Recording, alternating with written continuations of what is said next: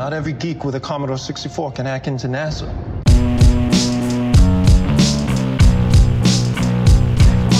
This one's dedicated to all the hackers.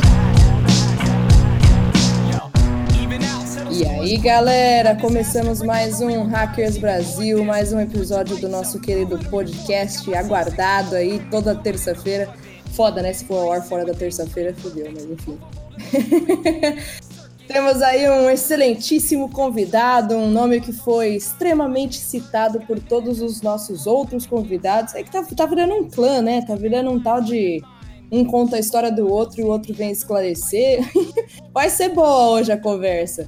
Então eu vou deixar o resto da galera se apresentar. Já vou chamar aí o Igor Rincon, o Rafael para se apresentarem e depois o nosso convidado aí. Acho que vocês vão gostar. E aí, Igor, como é que você tá? Fala, fala pessoal, tudo bem? Aqui quem fala é o Igor Rincon. Eu queria deixar claro para vocês o seguinte: a gente está fazendo esse podcast aqui num modo de tentar contribuir com a comunidade tentar trocar um, um, papo mesmo aqui. E se caso saírem nomes aqui de empresa, nome de pessoas, por gentileza, não mandem um processo pra gente, mandem pra, diretamente pra pessoa, porque isso é, é importante pra gente continuar fazendo nosso trabalho aqui, que a gente tá se divertindo muito. E aí, seu Rafa, como é que você tá? Fala, fala galera, beleza? Puta, velho, tem eu ia falar agora, tem tanto alguns recados aí para falar. Obrigado a todo mundo que tá mandando feedback aí pelo podcast. Várias pessoas estão aparecendo falando comigo que eu nem esperava assim que, que tá escutando o podcast. E isso tá unindo mais os velhos aí é, é, se reencontrar novamente. E hoje, né? Hoje tem mais um cara aí da, da cena hacker no Brasil, muito importante também, até hoje está na ativa, contribuindo com várias e várias coisas. Então deixo para a Marina apresentar o mestre aí. Minha própria apresentação, eu sou Marina Ciavata, para quem não me conhece, e tô aqui meramente para dar um salve especial, para fazer toda uma, uma referência aqui ao nosso queridíssimo Nelson Brito, né, meu? Temos ninguém menos, ninguém mais que Nelson Brito nesse podcast. E aí, Nelson? Fala aí, pessoal. Beleza? Obrigado pelo convite. Bom, prazer ter você aqui, cara. Já tá rindo, hein, pô? Quem ri mais aqui sou eu, hein? Já tá rindo, hein? Hoje o negócio vai ser doido. O Delcio já tava aqui falando que já tem aqui, já tá até anotado aqui as histórias que ele vai desmentir. Pronto, tô aqui. tô aqui pra desmentir tudo que foi falado antes. Oh, valeu, Nelson. Show de bola.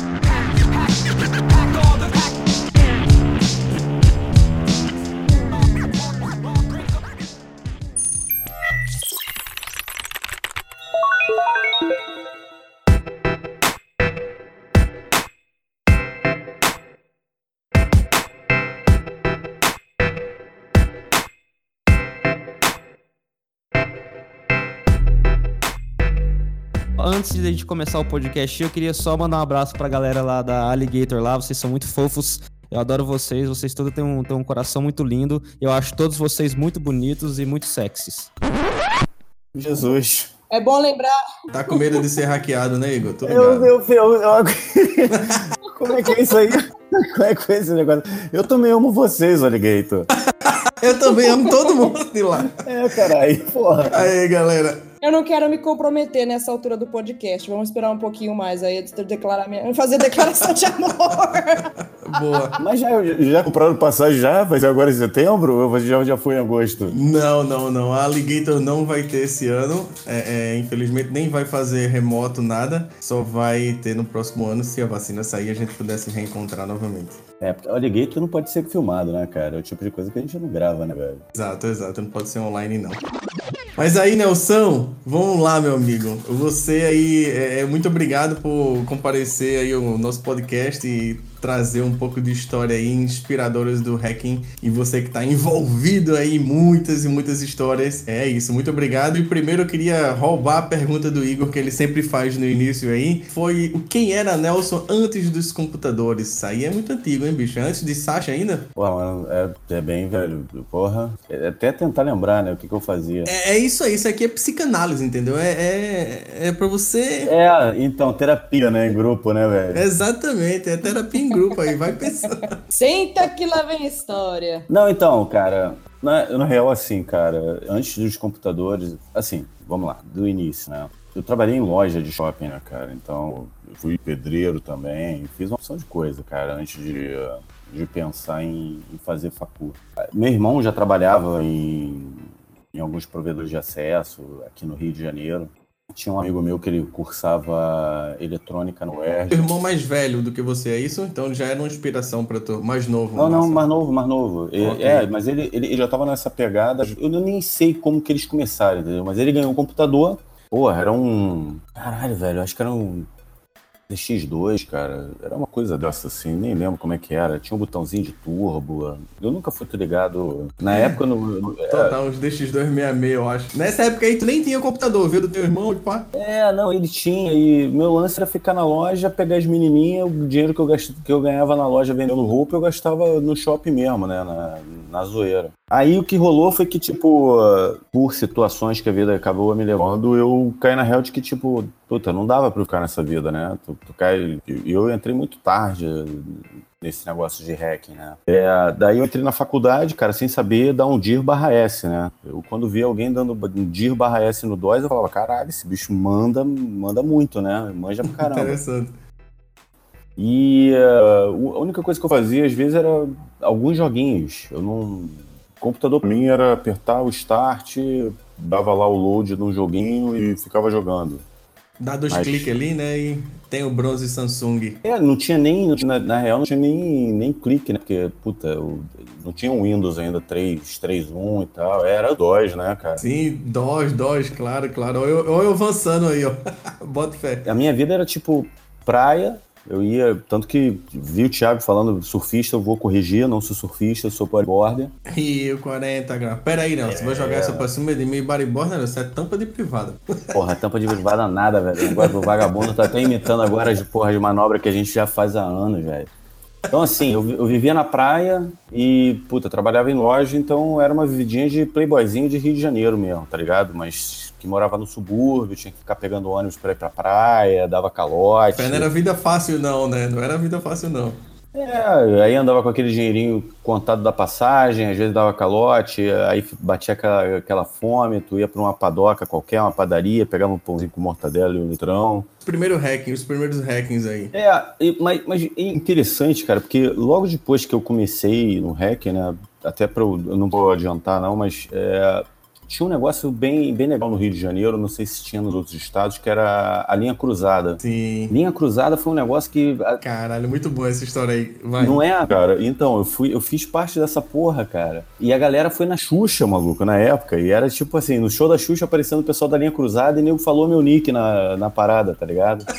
Caralho. Não, e era, e era louco demais, porque você pegava os troncos. Atenção, Estúdios Globo, por favor. Arquivo Globo, manda isso. É, não, então, mas eu não fui não, cara. Eu não fui não. Eu nunca curti muito esses negócios, não. Mas assim, e era um negócio bem interessante, porque a gente, ali naquela época, eu não, eu não tava muito ligado no que, que era informática, de como funcionava a parte de telecomunicações. Eu não sabia porra nenhuma, cara. A gente só pegava, assim, uns troncos doidos, né? Pegava o prefixo, o maluco, que na época eram três, três números só de prefixo, né? Então pegava 251, por exemplo, que eu acho que era da Tijuca. Aí pegava 251, ligava para um número, ficava tocando, tocando, tocando.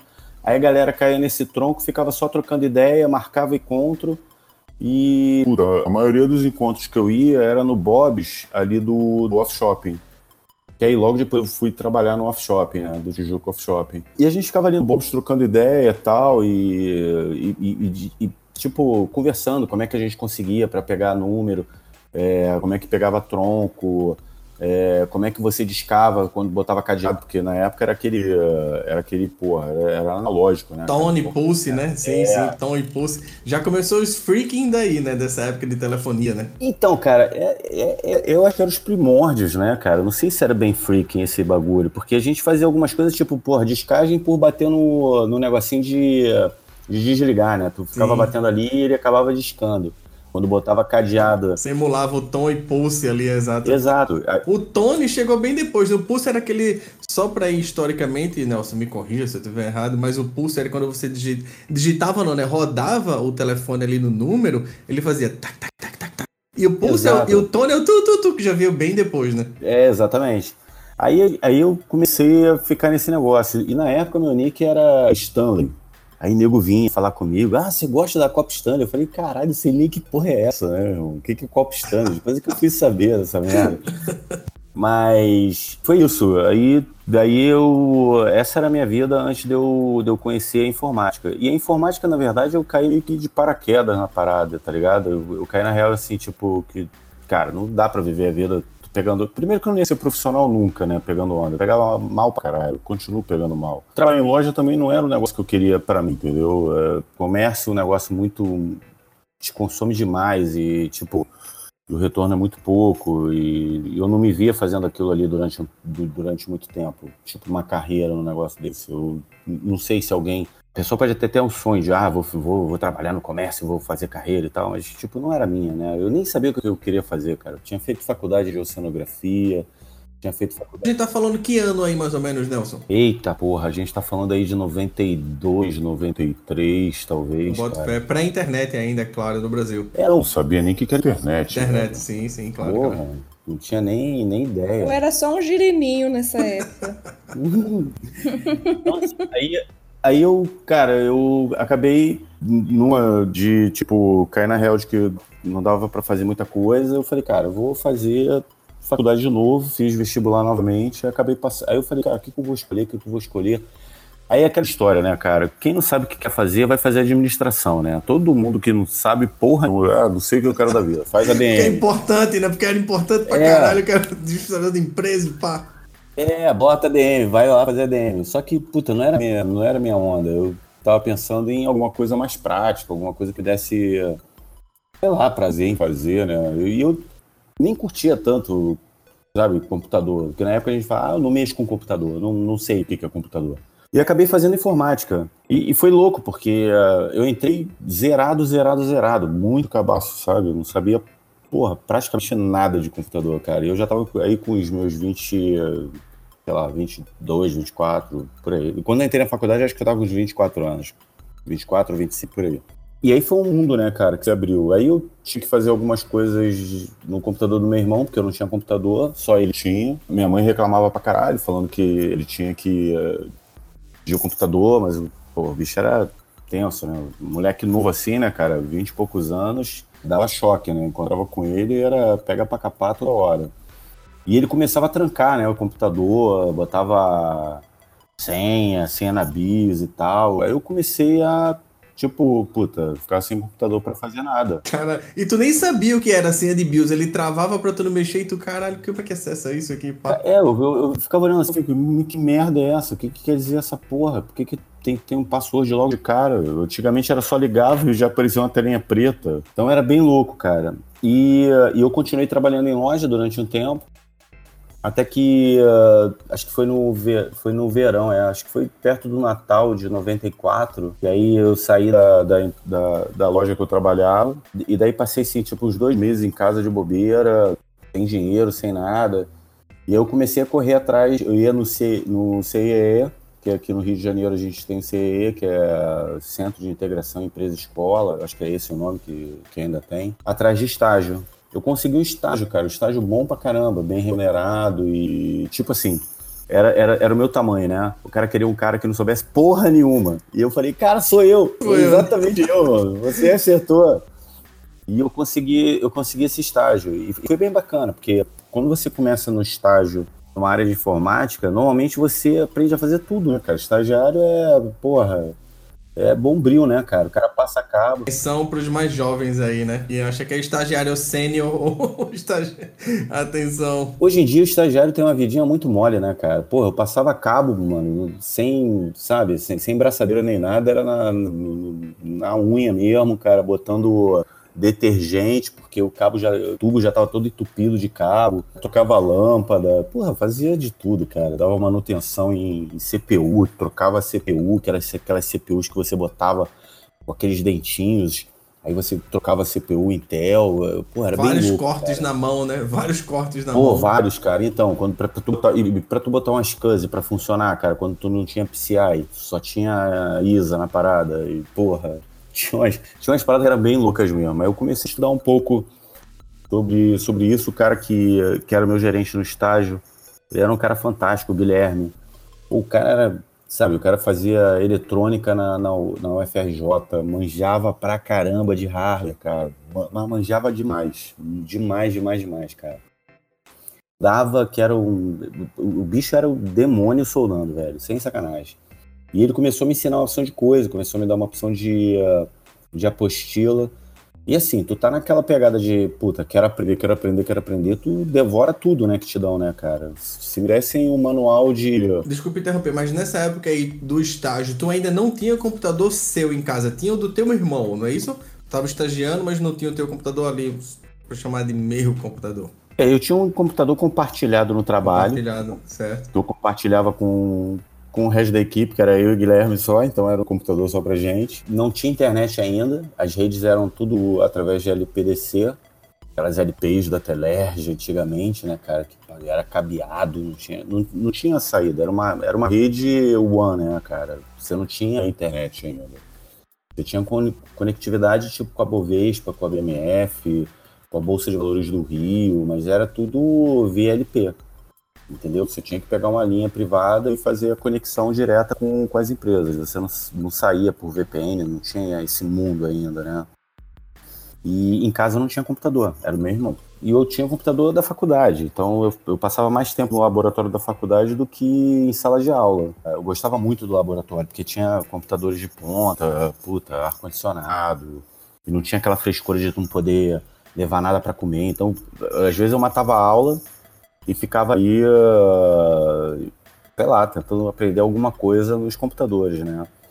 Aí foi engraçado, cara, que foi. Isso foi em 95, aí tinham lançado o Windows 95. Aí minha primeira tarefa como estagiário foi fazer a instalação do Windows 95, cara. Pausa aí, hein? Volta novamente o fatídico ano de 95, que todo mundo Exato. nesse podcast tem alguma coisa com esse ano, aconteceu alguma coisa que mudou bastante. 95 continua sendo um ano marcante aí. Eu tô falando pra vocês, bicho, foi o ano que eu nasci, por isso foi um ano tão, tão importante no Brasil.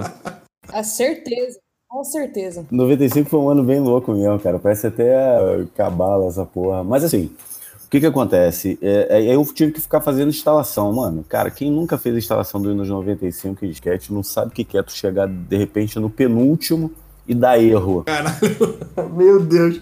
Era uma raiva incontrolável ao mesmo tempo. Mano, Nossa senhora. tinha vários packzinhos, né, cara? E não adiantava tu pegar o, o- o disquete do outro, cara, porque não ia funcionar. Tu tinha que começar do zero, velho. Era uma merda. Mas foi legal, eu, eu curti pra caramba essa época de estágio, cara. Foi uma época que eu aprendi bastante. Era bem remunerado, eu dei, dei sorte de pegar um estágio bem remunerado. Eles davam ticket, davam. Massa. Só pra gente dar um wrap aqui agora. Tu tava aí em 95, a internet começou a chegar já no Brasil. E aí, qual foi o próximo passo pra te conectar em internet direto? Ou tu não chegou nem a usar BBS, por exemplo? Eu não, não peguei BBS, cara. Eu comecei muito tarde. Ou já foi pra internet, né? Chegou 95 e pá, caiu na internet. E aí, conta aí como foi internet na tua vida. Aí vamos lá, antes da internet, né, cara? Porque a internet veio depois de eu, de eu descobrir esse mundo hacking, né? Porque a internet não era para todos, né? As Sim, empresas sim. estavam começando a adotar. E aí eu peguei uma revista, alguém tinha assinatura de. era Info. Virou Info Exame, mas antigamente era um outro nome. Eu até esqueci, acho que era informática, alguma coisa, um negócio assim. E vi uma matéria falando de hackers.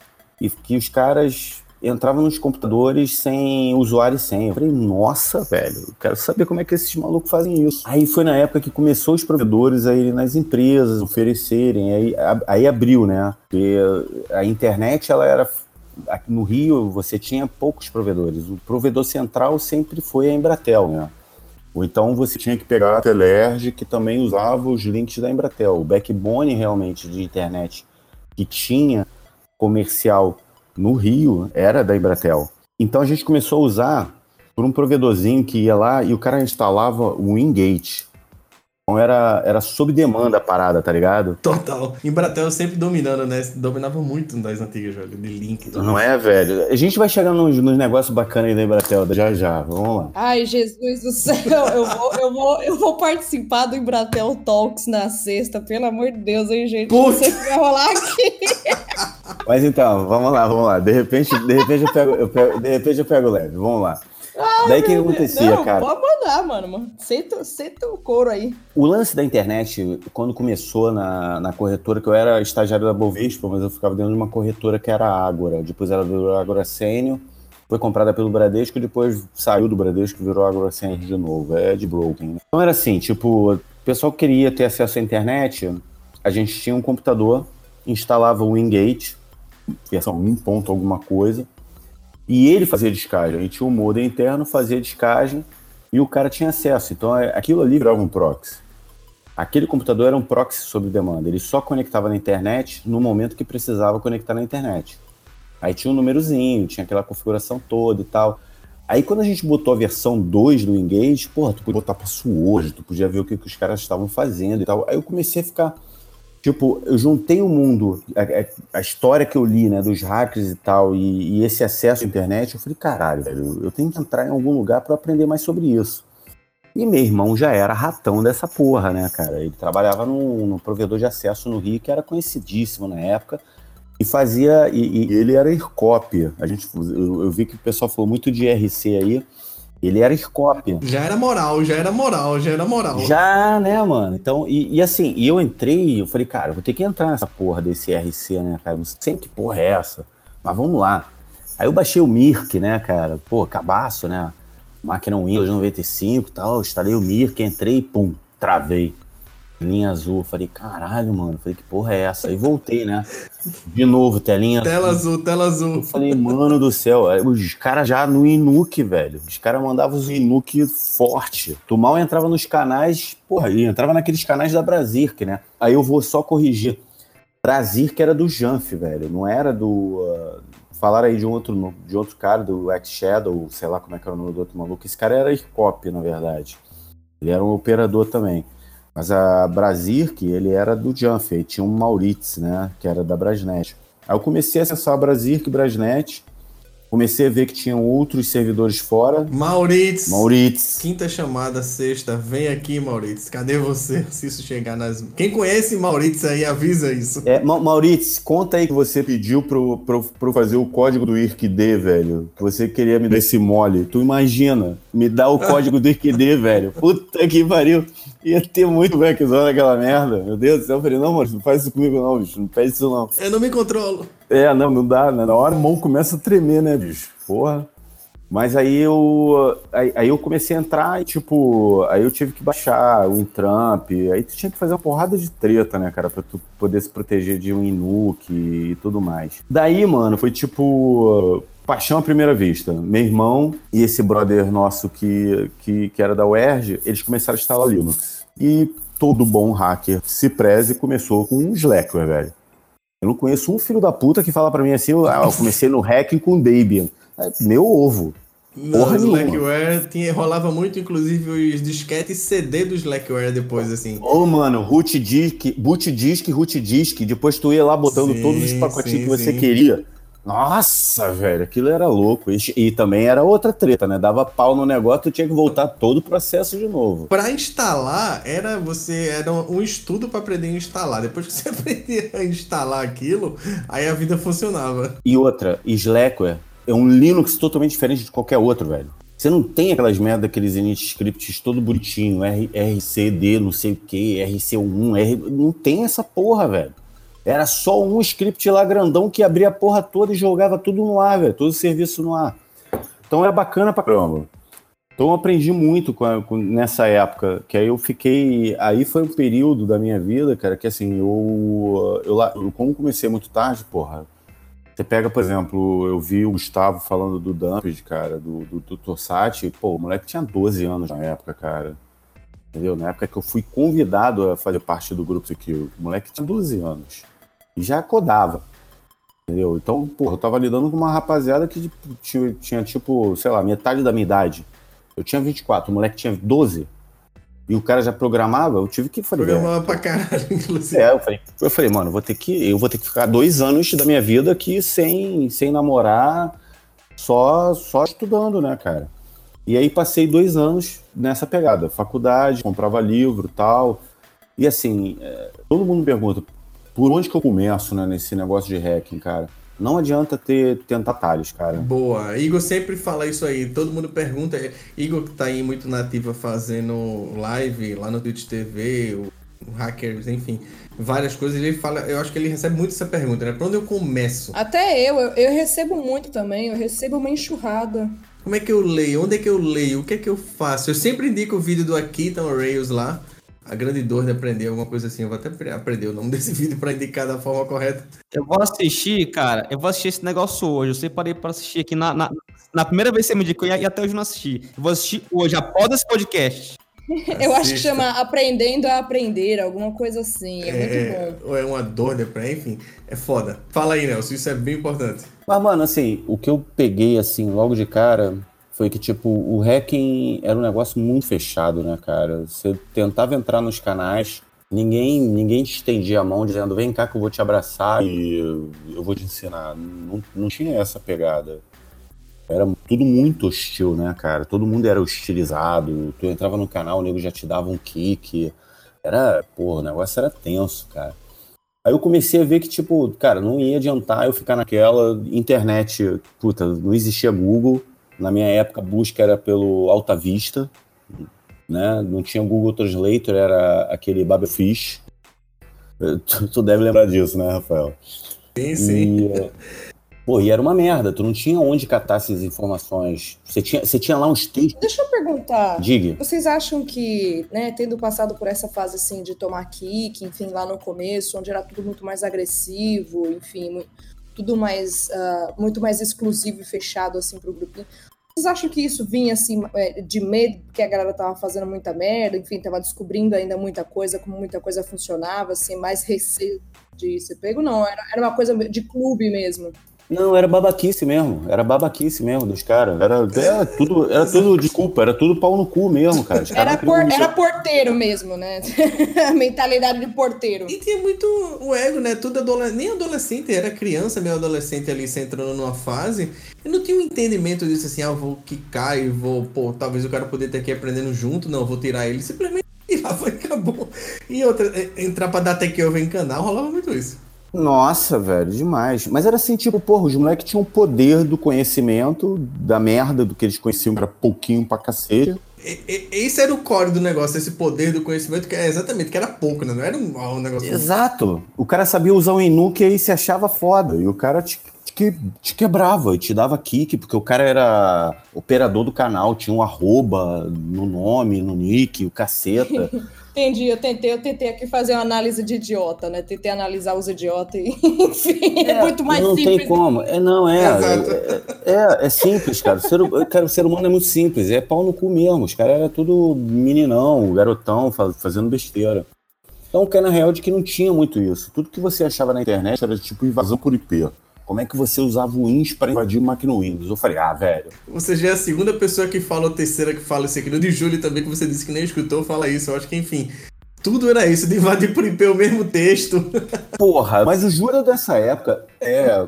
Porra, mano, era um texto tosco demais, cara. E não funcionava. Foi Nash que falou, sim, sim, sim. Essa merda não funcionava. Aí, eu, aí sabe o que eu fiz, cara? Eu comecei a trocar ideia com esse meu gerente, que ele manjava muito de, de hardware e tal, e puta, tinha um puta laboratório no FRJ, e, e ele me falava lá que ele conseguia ler chip, que chipava as paradas. Eu ficava louco, né, velho, com um negócio desse, né?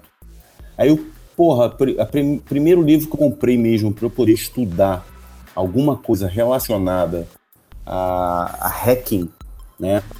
Foi, por incrível que pareça, Tannenbaum. Organização estruturada de computadores. Cara, Foda, foda. muito é a foda. base. É a base, brother.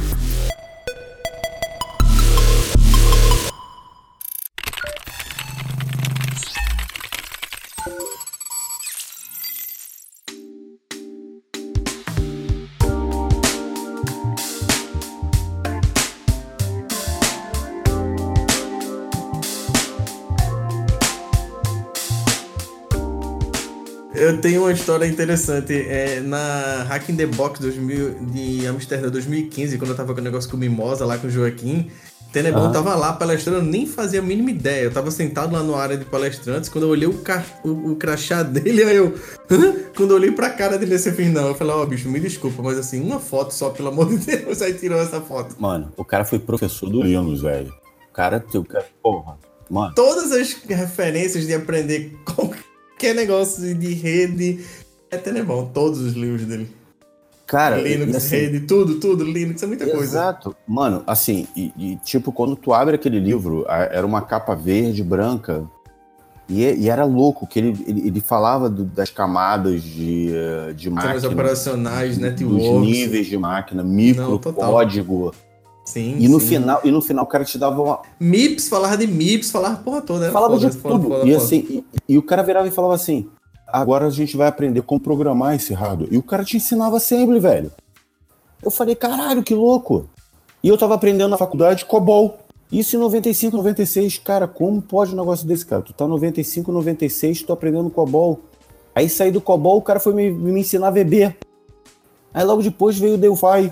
Aí me ensinou Perl. Eu falei, cara, o que, que eu vou fazer com essa merda, mano? Não vou, sabe? Os caras. Eu falei, cara, não vai, não vai rolar pra mim. Aí eu tive que comprar livro, tive que comprar Tanibal.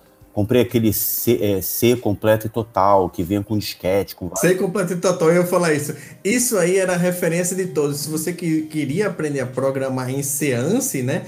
Todo Claro. mundo ia lhe recomendar esse livro, Ser Completo e Total. Que hoje, se você for ler, caralho, era muito mais difícil, na realidade, a metodologia, como ele ensinava. Mas na época só tinha isso e era muito foda o livro, assim. Eu, eu acho que eu li, sei lá, cinco, seis vezes. Nunca aprendi a programar direito em C, mas eu li cinco, seis vezes esse livro. Não, É mas foda. você, mas você lia e você acabava entendendo que, porra, que as funções, o que, que eram as funções, como é que era estruturado, programação estruturada. Entendeu? No final ele dava uma palha de orientação a objetos. Eu, eu, eu- achava muito foda. E era um negócio que te dava um mind blow do, sabe? Tipo, abria tua mente pro negócio do tipo, caraca, velho, que mundo louco é esse, cara? Que eu vou ter que. Além de eu ter que saber inglês, que eu, graças a Deus, eu fiz isso novo, diferente do Gustavo que tem que aprender porrada. Eu, eu, eu tive curso, obrigado, né? Fui obrigado, que eu não queria, mas sabe como é que é esse negócio? Não, tu tem que aprender inglês, que senão você não vai ser ninguém, não sei o quê. Então, o moleque, eu já, já tinha feito Rolava curso. essa cobrança. é. Aí eu já tinha feito curso e tal, então eu já meio que dominava o inglês, pelo menos na leitura. Além de, de inglês, eu ainda tenho que aprender C, ainda tinha que aprender assembly, eu tinha que aprender pseudolinguagem. E era um negócio louco. Pascal eu não aprendia na faculdade, velho. Aprendi COBOL. Cara, tu já programou em COBOL? COBOL é uma bosta, velho. COBOL é uma bosta. Sem brincadeira. Hoje em dia, quem programa em COBOL no mercado ganha aí na faixa de dois, três dígitos pra cima, tá? COBOL é um negócio assim, ó, mas hoje, claro, é só um legado, né? Mas é muito ruim, claro. É- A estrutura é muito horrível. E eu acho que esse salário aumentou muito aí com, a, com o coronavírus, cara. Aparecendo no Brasil, eu acho que a tendência é o mercado cada vez mais se valorizar. Sim, pra pegar essa turma antiga, mas é uma linguagem muito ruim, puta merda. Mano, os caras que trabalham com COBOL tem tudo acima de 60 anos, velho. Total, total. Não tem ninguém novo que aprendeu isso. Deve ter um outro novo aí que aprendeu isso, mas é uma exceção. Eu, eu sou novo com 47 anos, eu. Eu acho que o mais novo sou eu. E programa em COBOL. Mas assim, mas foi legal, cara, porque assim, aí eu comecei a. Aí eu comecei a me tomar com, com alguns grupos, entrava muito de, na maciota. Puta, meu nick era tosco pra caralho, int21h, era uma interrupção do DOS. Aí um brother meu virou pra mim e falou assim: Puta, troca esse nome aí, cara. O meu nick, na verdade, quem me deu foi um brother meu, que o cara falou: Bota standard error aí, cara. Eu falei, mano, não é que o cara tem razão, velho? Aí virou STDR. Vamos lá, só reca- um- recapitulando os nicks. Primeiro era. Como era o primeiro mesmo que tu falou?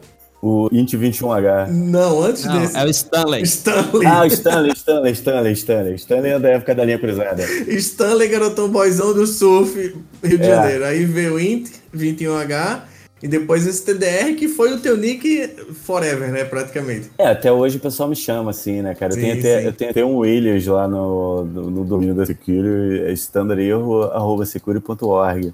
Mas foi legal, cara, que aí na época, eu, aí, eu, aí eu vi aonde que tava. Aí, o, importante na época era você saber aonde que você achava as informações, né? Então, na época, Então, aí veja, calma, só pra dar uma, aquela timeline aí que a gente faz aqui. E aí você já conectou no IRC, já viu clique, já sofreu o Windows 95, foi derrubado, foi nucado ali várias vezes, né? E começou a evoluir e ter um interesse pra dentro disso aí. Então passou por Tenebão, passou por ser completo e total. E aí entrou dentro dos grupos de hacking mais no IRC. É esse momento que a gente tá, não é isso? Isso. Aí eu já tava começando a frequentar Fnet, Downnet, Undernet. Aí tu começa a ampliar, né? Você não fica só mais no Brasil. Tu Sim, Eu sim. abria, eu, eu abria, eu, ab- eu abria o screen, jogava um BitX numa console, jogava um BitX numa outra console e ficava em diversas redes ao mesmo tempo, só chaveando, né, cara? Só indo nos F1, F2, F3, só chaveando entre as consoles. E era legal, porque você começava a entrar nos grupos. Assim, grupo de hacker nunca tinha nome hacker. Podia ter certeza. Quando você. Era a primeira regra, né? Não era o canal É. Hackers. Não, é, é, o cara era cabaço, bom, entrava no hackers, aí, puta, nucava, aí era um pega pra capar. Os, os grupos mesmos que eram bons, cara, eram muito escondidos e eram nomes que não tinham nada a ver com hacking, né? E aí você começava a trocar ideia com uma pessoa aqui, uma outra ali e tal. Aí eu comecei a conversar com uma rapaziada, os caras começaram a me apontar uns caminhos. Mas assim, aí no final, cara, você vê que você tem que saber onde buscar as informações. E na época você não tinha livro. Porra, livro era tipo. Porra, era Building Firewalls, era um negócio assim, entendeu? Tinha um livro de hacker que, porra, era tosco pra caralho, que era um- uma capa branca com umas letras preta. Eu olhava assim e aparecia um cara de máscara. Eu falava, velho, caralho, que maluquice, né? Eu quero ler essa porra, não. Já tinha essa imagem, né? Do hacker. É, já, já era meio assim, né, cara? Aí, aí eu fui cair, aí eu caí na book track. Puta, aí que eu vi, né, cara? Porra. Aí só tinha lendas ali, né, cara? Porra. É, é- é foda. Eu acho assim, quando a descobri, eu não lembro, assim, claro, eu sempre falo que eu lembro de muita coisa, mas assim, eu não lembro quando eu descobri a Bug Track, assim, a Secret Focus, essas coisas, porque você entra num mundo de verdade que você fala, putz, não é só aqui, existe uma indústria aqui no Brasil, tá muito longe, mas você não pensava nisso também de indústria, mas você fala, putz, tem outro caminho gigante aqui, isso é foda. Sim, mas meu irmão, o Security Focus veio depois. A book track, a raiz mesmo, nossa. Antes, claro, a lista, exatamente. Até pra você se cadastrar, como é que todo mundo falava, pô, tem uma lista bug track, como é que eu entro nessa lista? Era privado, depois que abriu, tem toda uma história aí, né? É, cara. Aí, aí eu já entrei, ela já era pública, é, não era moderada ainda. Não era moderada, não, não tava com Aleph One ainda. E, e aí tinha dois sites que eu frequentava muito. Toda vez que saía alguma coisa na Bug Track e eu perdia, eu ia nesses dois sites, que era o Root Shell e o The Legacy. Sim, sim, Rothschild clássico. Porra, aí eu descobri que tinha as zines, né, cara? Porra, e como tinha zine, cara? 2600, tinha frac, tinha... Pô, aí tu começa a ampliar, cara, teu, teu universo, faz assim, sabe? O horizonte se abre na tua frente, tu fala, caralho, velho, como tem coisa. E tá tudo espalhado e ninguém... A, a Zine sempre eu gosto de falar assim, é um capítulo muito interessante. Scott também falou, Zanotti, Júlio, é, é, enfim, todo mundo falou das zines assim, Zine, Zine, né? Sei lá como é que eu vou pronunciar isso, mas é Zine até então onde eu sei. A Zine foi muito importante porque era ali onde a gente pegava um conhecimento mais obscuro, vou chamar de conhecimento mais complicado, né? Aquela o que que tá acontecendo aí? O cara criava uma técnica nova, então a Zine é muito importante nesse, nesse, nesse mundo da gente ali, nessa época, né? com Sim. certeza. E aí depois, aí, aí depois eu descobri que tinha uma lista no Brasil, que era Best of Security. Aí eu entrei, eu entrei, acho que bem no iniciozinho, cara, dela. Eu pensei quase que tu tinha fundado ela com, com o Não, Zanotti junto. Eu não era, eu não era da Sekiro ainda. Eu, Sim, na verdade, a, a Sekiro foi mais ou menos o que ele falou. Ele só, ele só esqueceu de falar do Yukifu, ele esqueceu do Arara. Aquilo ali, eh, pra mim, a Sekiro era tipo um aviário. Você tinha Condor, você tinha Falcon, você tinha Arara, só faltava papagaio e, e periquito. Entendeu? Porque você tinha um cara que, que o nick era Arara. Era gente boa pra caralho. Tu tinha um F-Con que era o Falcon. Você tinha um Condor. Cara, era um aviário. Aquilo ali era praticamente um zoológico de aves. E aí os caras, pô, eu comecei a participar muito da Best of Security e eu sempre fui muito de arrumar treta, né, cara? Eu, puta, eu entrava nas tretas, assim, de graça. Zanotti e, e Scott já falou aí, né? Nelson era o cara, linha de frente ali. É, é, ti- é tipo isso, tá ligado aquela, tá ligado aqueles caras de torcida organizada que metem os malucos na frente, aqueles que são bem porra louca, pai? Ia já pra levar a primeira bala mesmo. Que são os caras que vão, vão sacudindo geral. Era eu, cara. Era eu, Os mais maluco, meu irmão, os mais maluco. É, Era eu e o Manolo. Caralho, o Manolo também quando entrou na, na Security, nossa, velho, a gente ia pra pancadaria, era eu e ele, velho. E, e os Anilotes ficavam, calma, gente, que não sei o que, parar. Eu falei, porra nenhuma, eu- tá maluco, Thiago? Pau em cima desses filhos da puta, tá doido? Deixa esses caras criarão, porra. Eu comecei lá em, acho que foi em 97 que eu descobri a lista, já existia acho que desde 96. Aí entrou 98, cara. Acho que foi 98 quando ele me fez. Aí, aí porra, eu tive convite, né? O, porra, o Thiago, né, cara? O Condor veio pra mim. Então isso que eu ia falar. Pois é, em 98 foi o convite pra tu entrar. Conta aí como foi essa história, pra tu entrar na, na Secure. Mano, porra. Um cara imagina- mesmo pra tu dizer assim, né? Imagina, isso é foda. Tu imagina assim, cara, a sorte é que eu tava numa sala, né, velho? Porque se eu tivesse, a, a- tipo, a céu aberto, eu tinha saído flutuando, assim, ia parar nas nuvens, né, brother? Porque, porra, tu vê um grupo foda, que os caras estavam fazendo um puta trampo do, do cacete, pesquisando uma opção de coisa, encontrando uma opção de coisa. Aí vem um cara que era o cabeça do negócio, que era o Thiago. O Thiago, puta, era, o- era o líder da galera, tá ligado? Ele que liderava. Por mais que a gente falasse assim, ah, não tem um líder, era ele, cara, que liderava a rapaziada. Sim, claro, Tipo, ele ah. tinha conhecimento maior que uma maior parte da galera também. Era foda. né? Sim, E tinha iniciativa, criou o negócio, criou lista. Pô, o mundo é foda. Exato, o cara, o cara era visionário, né, mano? Chama mandante isso aí.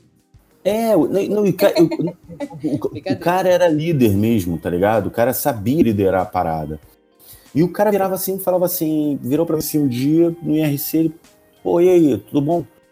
E tudo bem, você, cara? Ah, beleza e tal. Então, cara, queria te convidar pra você entrar no, no canal lá da, da.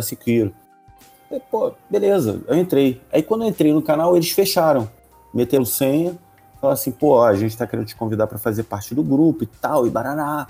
Falei, mano, eu falei, porra, você tá brincando, né, cara? Isso aí era, sei lá, setembro, outubro de 98. Porra, fiquei em êxtase, né, cara?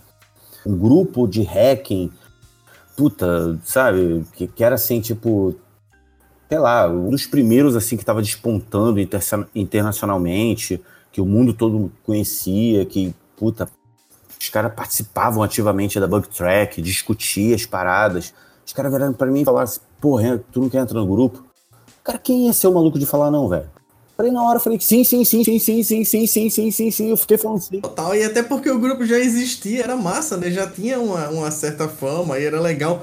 Porque entrar no grupo significava também que você ia ter acesso a muito mais informação legal, né? Isso é que era Sim, massa. e, e- e o valor que você tinha, né, cara? Que, Total, total, Tipo, total. caralho, mano, os caras viram um valor em mim que eu não sei o que, que é, mas eu curti pra caralho.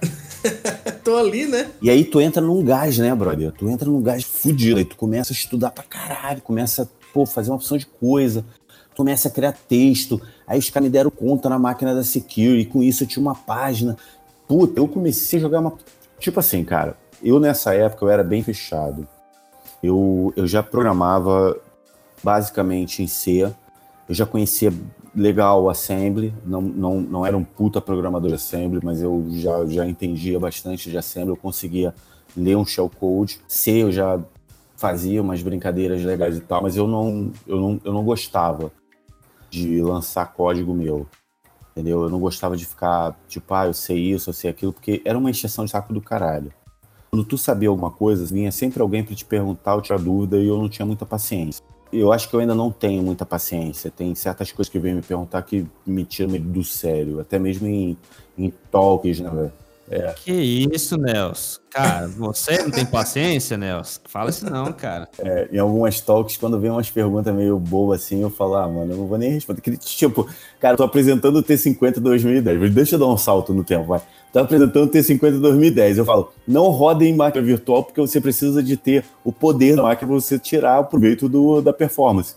No final, o cara vira, eu posso rodar esse VM? Eu falei, cara, você tava dormindo a apresentação, velho? Porra, não me faz uma pergunta dessa, né, mano? Mas aí, assim, voltando.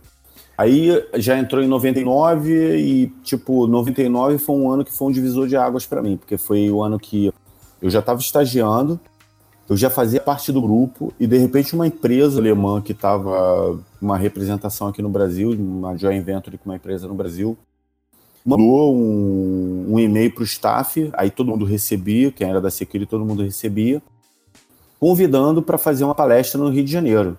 Porra, eu era o único membro do grupo que era do Rio de Janeiro, velho.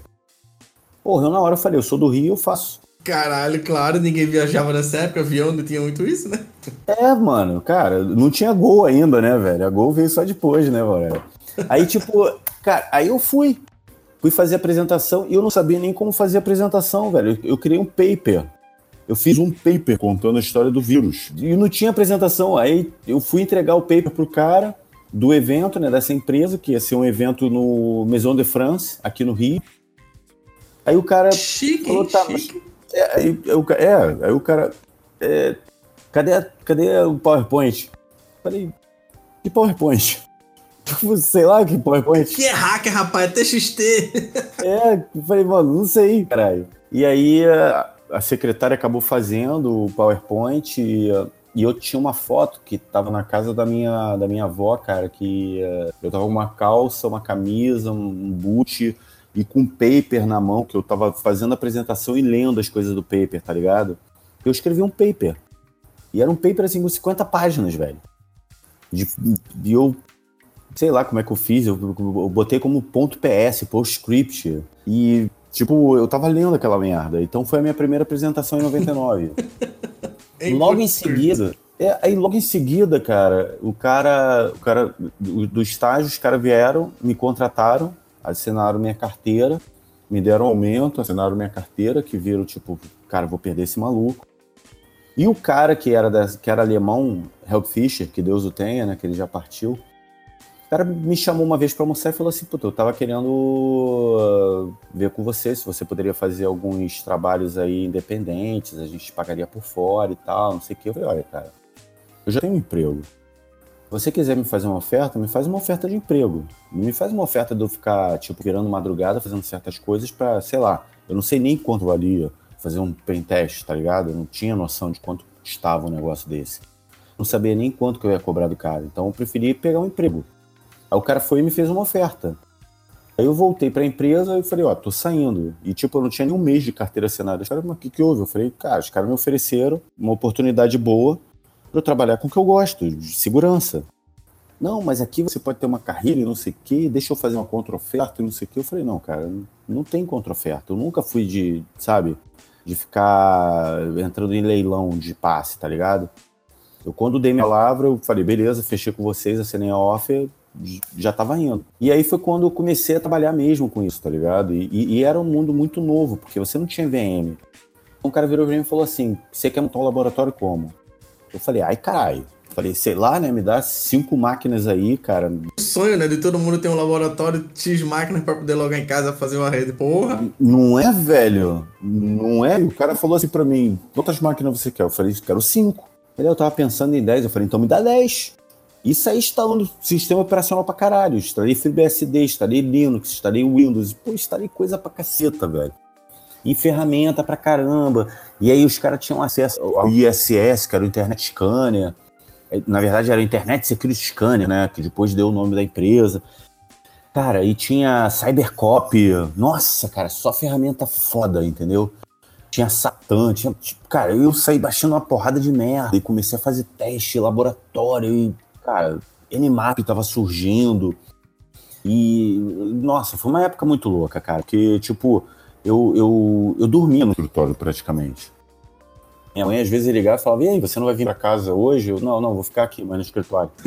e eu dormia. Tu já tu não é a primeira pessoa que fala isso assim, porque o Scott falou também, né? Pra sair do trabalho do provedor usando OT também. Por que que saiu? Eu lembro quando eu trabalhava em provedor, era, velho, era muito massa, eu sei que ia pra casa nunca. Velho, eu tava com internet direta, velho. Tinha internet de graça naquela porra. Eu podia ficar no IRC direto fazendo pesquisa pra caramba. 10 máquinas montadas pra fazer teste. Eu ia fazer o que em casa, velho? Se o computador do meu irmão era dele. Claro, claro, total. Aí sim, só que o computador do meu irmão já não era mais dele. E quando eu comecei a- essa história do hacking, o primeiro computador que eu hackei foi do meu irmão. Então, tipo, pô, botava senha de BIOS. Falei, ah, filho da puta, eu agora sei como tirar isso. Era só arrancar a bateria. Eu arrancava a bateria da placa-mãe, zerava BIOS. Então, tu zerava password, eu entrava na parada. Aí tinha senha de, de Windows. Aí o Windows, pô, pegava um CDzinho, blu, botava, trocava a senha, botava ela zerada e bum, subia. Então comecei a fazer os hacking na máquina do meu irmão. Aí chegou uma hora que ele virou pra mim e falou assim, cara, não tem mais. Eu vou dividir a máquina contigo. Eu falei, não quero mais essa merda, eu tenho 10 máquinas agora no trabalho. Então foi, foi, foi muito foda, cara. Foi uma época muito foda. Que, Massa. tipo, e aí, e aí foi legal porque uh, a gente começou a fazer uma opção de projeto. Aí, uh, puta, pegamos um projeto grande. Aí foi quando eu conheci pessoalmente o Gustavo Scott. Gustavo, cara, Tive várias tretas com ele em RC, cara. Ele, com Sichel e, e S de Mood, né, cara? Puta que pariu, meu irmão. Eu, eu, eu odiava esses caras, velho. Tinha muita treta com eles. Mas aí quando eles fundaram a Chu e a gente tinha um projeto grande nessa empresa, eu falei, puta, eu conheço o pessoal do Sul que eles podem ajudar a gente. Cara, os caras foram. E eu conheci o Scott de terno, moleque. Tu não tem noção do que, que você conheceu o Scott Scott empresário, Scott empresário, caralho. de terno. Aí o cara me puxa de uma maletinha um libreto. Ele falou do libreto? Não, não, não. Não, ele tinha um Toshibinha libreto, moleque. Era, um, era tipo. Era um, era um computadorzinho pequeno, do tamanho de um, de um celular atual. Co- Um pouco menor do que um iPad. Mano, e assim, a gente começou a fazer projeto junto. E, e, e- e a ferramenta que ele falou que ele usou pra servir pro tamanduá, pro PS dele, velho, ele me passou aquela ferramenta, eu troquei ferramenta pra caralho com ele. Cara, aquela ferramenta era foda, velho. Bicho, sem, sem brincadeira, velho. Era, era, era muito foda. O cara, ele capturava o tráfego e ele conseguia fazer o replay do tráfego e você via a tela do cara, tá ligado? O cara montava com recursos, ele montava a tela pra você exatamente do tráfego. Mostrando na hora, né? Era, cara, era tipo, era, um, re- é- é- era o que as ferramentas ainda não estavam fazendo de IPS, de, não existia IPS na época, né? Era IDS. Payload mesmo do pacote e tal, tudo. Exato. Os caras, os, os caras não davam recap, não davam play no- no- na sessão, tá ligado? E o Scott já tava fazendo isso. Eu falei, caralho, velho. E a gente começou a fazer pentest assim, tá ligado? E era uma época que era muito foda, porque, tipo, você tinha, não tinha ferramentas, tipo, profissional. Tinha, tinha internet scanner, mas não era pra, pra invasão. Vou dar um exemplo. Eu fiz uma, uma auditoria numa empresa de telecomunicações no Rio de Janeiro, e era uma noite inteira que eu tinha que fazer, puta, pentest em roteadores. Porra! Como é que eu vou sair fazendo brute force no negócio na unha? Eu, eu escrevi, eu passei a noite escrevendo script, velho, em Perl. Pra fazer força bruta em Perl, isso, em Perl. Não era em Python, nem tinha, era Perl. Ou Shell no máximo. Exato, mas a linguagem mais rápida que você tinha para ser interpretada e que, e que menos linha te consumia para você fazer um código era Perl. Então eu peguei o Perl e, fi- e- e fiz um bruto. É, Salve Ulisses. Ulisses aí foi um dos caras que me ensinou a, um pouquinho do que eu sei em Perl, foi o Ulisses. Pô, então, cara, e Perl, é- e e Perl é uma linguagem que, até hoje eu uso, né, cara? Eu curto pra caralho Perl, cara. Eu, eu acho que é uma linguagem de semi-preguiçoso, né? É uma linguagem assim, tipo. Tinha lib pra tudo também, era muito legal. Pô, Tem, né, pô, cara? Tem lib pra porra toda. E, e, tipo, e é fácil, cara. Tu faz um negócio e tu consegue e, e tu consegue levar a parte do código que você faz em C, você consegue portar ele pro Perl de boa. Tá ligado? Porque ele tem os operadores, ele tem toda aquela lógica computacional dentro da linguagem. Não é um negócio você não, ah, se você sabe C, você não você não vai programar em Perl. Não, na verdade você vai programar em Perl, cara. Entendeu? Ó aí, Igor, dá pra fazer um Ultimate Hacking aí só programando script em Perl, hein? Pra galera nova pra aprender. Nossa, eu achava louco demais, né, brother? Eu vou ter que chamar a galera mais de 50 anos pra narrar, então. Mas assim, cara, e, e- foi muito louco. E logo depois de, de fazer esse pentest todinho, cara, eu fui fazer um projeto em Belém. Aí Belém, chegamos lá, porra, damos de cara com a porra de um, de um, Windows, né, cara? Porra, eu falei, fudeu. Aí todo mundo lá, tinha um cara que era só de, de banco de dados, o cara mandava muito em banco de dados, era um puta hacker de banco de dados. Tinha um cara que fazia parte, eu, eu coordenava a equipe, né? E, e esse cara, ele, eu falei pra ele, foi, pô, faz, faz esse pentest de Windows. Ele falou, puta, não vai rolar.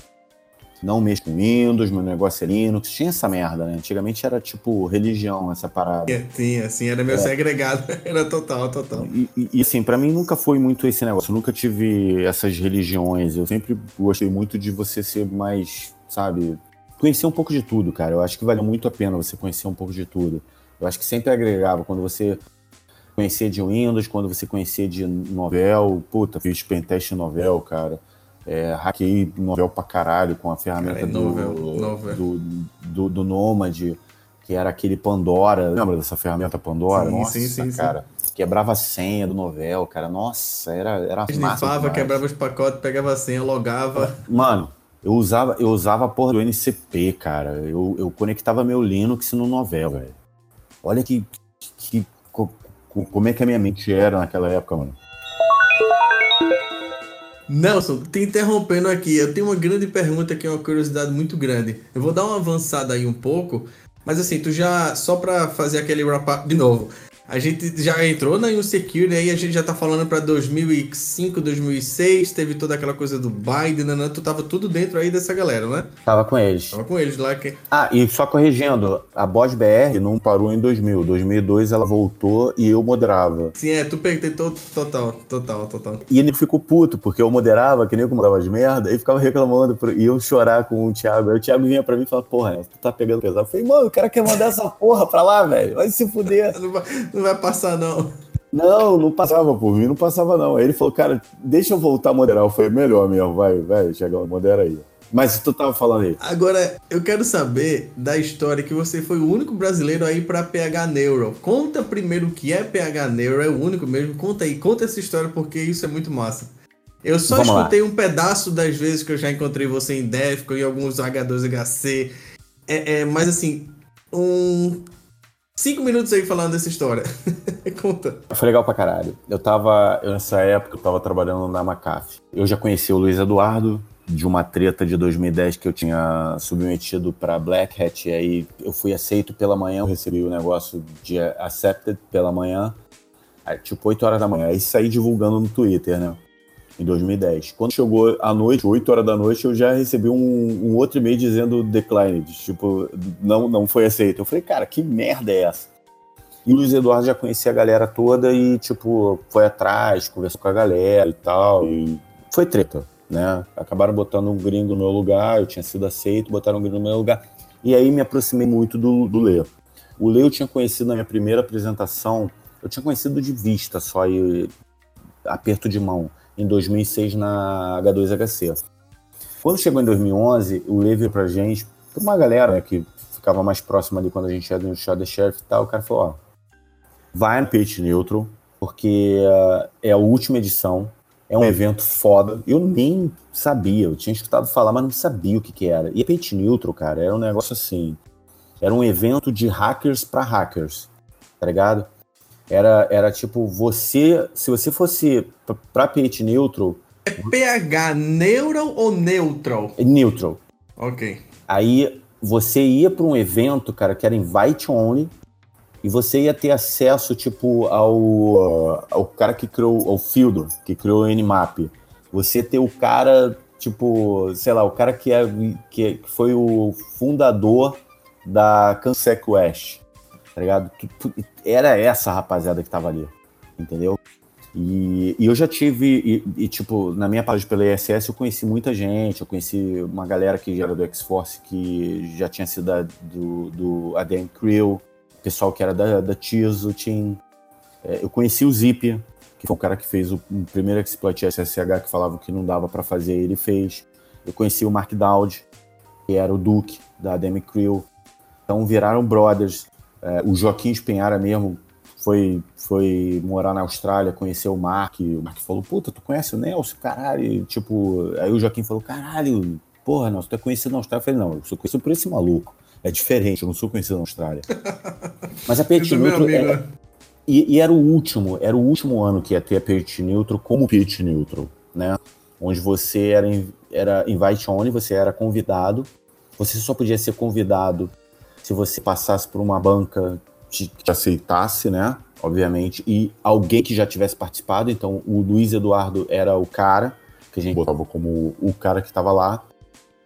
E, e a gente estava montando uma caravanazinha. É, e aí eu, o Bruno, do Sul, né? O, o, o Joca. Isso. Sim. O, o Joaquim Espinhara, o Anderson já morava lá, a Priscila já morava lá e o Luiz Eduardo. Só que eu fiz a maior merda. Eu queria apresentar na Petit Neutro. Eu falei, puta, deixa eu apresentar. Cara, quero apresentar lá, caralho. Se eu vou, eu quero apresentar. Não vou só lá pra beber, tá ligado? Quero apresentar. Porra, era a última edição. Eu falei, caralho, mano, eu quero apresentar nessa porra. Eu já, já tava com com esse tesão de fazer uma apresentação internacional, tá ligado? Que eu não tinha feito. Só profissionalmente, dentro da empresa que eu trabalhava e tal, mas eu queria fazer um evento. Puta, um evento que era invite only. Cara, depois vocês botam na internet Tecno Viking. Vocês vão ver um puta de um cara grandão, um loiro, grande, forte pra caralho. Esse maluco tava na Pit Neutro, velho. O cara era lenda lá dentro da, da Alemanha. Tá ligado? De negócio de rave, caralho.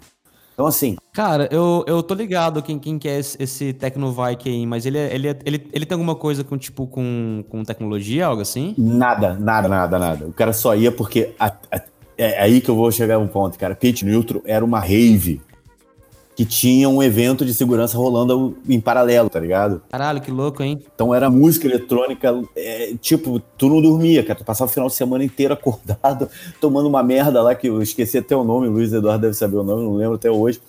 Tomava aquele negócio, era tipo como se fosse o, o Red Bull deles, tá ligado? Um gosto horroroso, mas te dava energia da porra.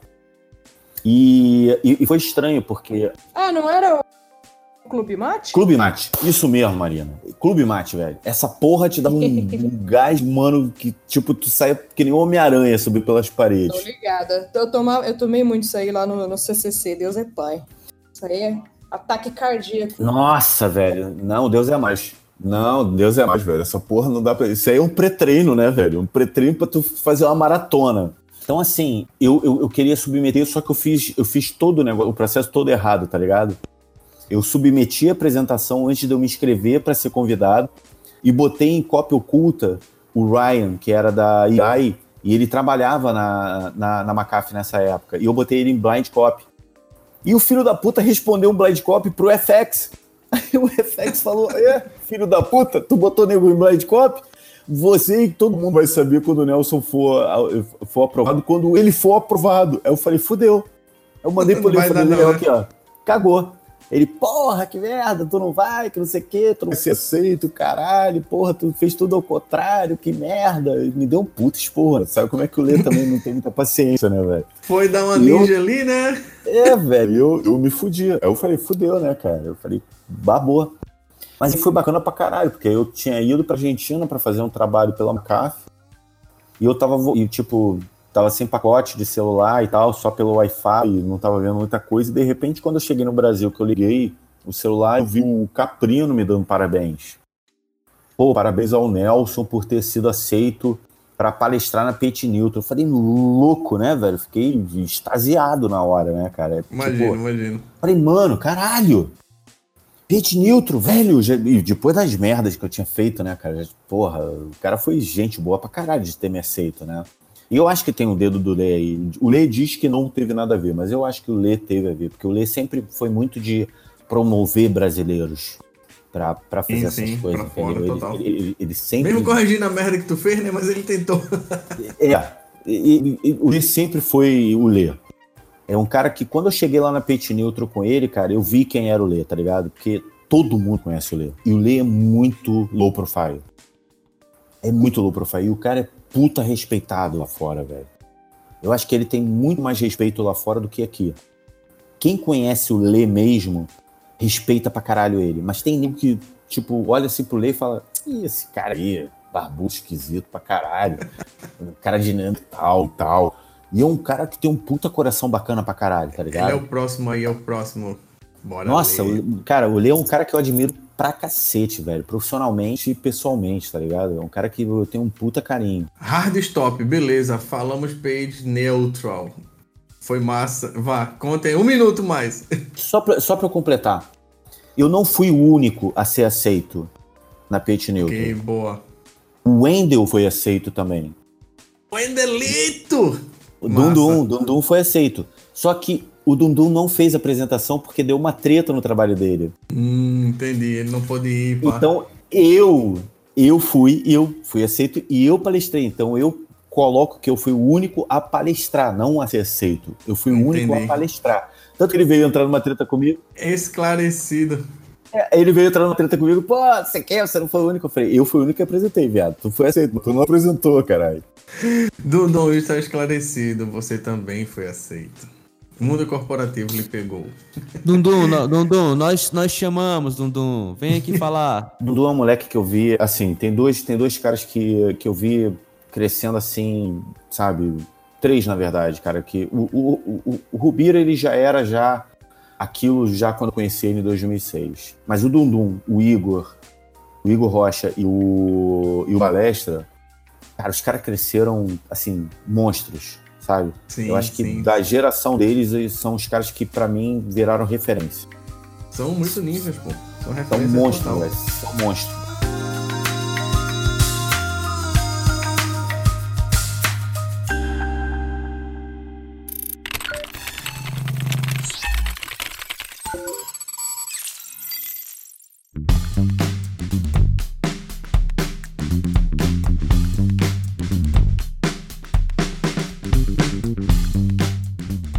Bem, aí vamos lá. A gente já tá aí 2015, 16. Vamos falar um pouco das clássicas apresentações que tu fez aí na H2HC. E eu lembro muito que tu fez uma apresentação com máscara, cachorro, sei lá, tem uns pitbull. Conta essa porra. 2006, cara. Não sei nem o que, porra 2006. foi essa. Eu nem lembro, mas lembro que foi engraçado, velho. Foi, e quem, e quem descobriu quem eu era foi o Júlio, cara. O Júlio é enciclopédia, né, cara? O Júlio César Forte. Bora, Júlio. Nossa, Leão Lobo do Hack. Ele fica puto. Foi assim, cara, eu tava na ISS, eu tava fazendo umas pesquisas e tinha uns códigos e tal. Ele falou que não era pra falar o nome dele, não, mas ele mandou outra pergunta que você já emenda aí. Existe evidência que alguém usou o T50 pra derrubar alguma coisa na vida? Tem, tem sim, tem evidência sim. Eu vou chegar. Calma, conta primeiro da palestra aí. Pitbull, máscara, como foi essa maluquice aí? Eu vou chegar lá. Dois- 2006 eu ganhei o Igor como fã por causa da apresentação que eu fiz que sangrava, né? Descia sangue assim pela apresentação. Foi muito louco. Aquilo ali foi um ensaio para minha apresentação de 2009 na H2HC, que foi quando eu voltei para o circuito dos eventos. E ali foi um ensaio que eu estava fazendo, uma análise de como é que você poderia burlar certos, certas proteções de IPS. Era para mostrar que, puta, qualquer um pode falhar, né? Até mesmo os de- desenvolvedores de PS. E aí eu fiz a apresentação, eu tipo, falei, cara, eu vou entrar aí de balaclava, só o olhinho de fora e uma máscarazinha de um pouquinho. Vídeo disso no YouTube, velho? Tem. Será que tem? Tem não, tem não, tem não, tem não.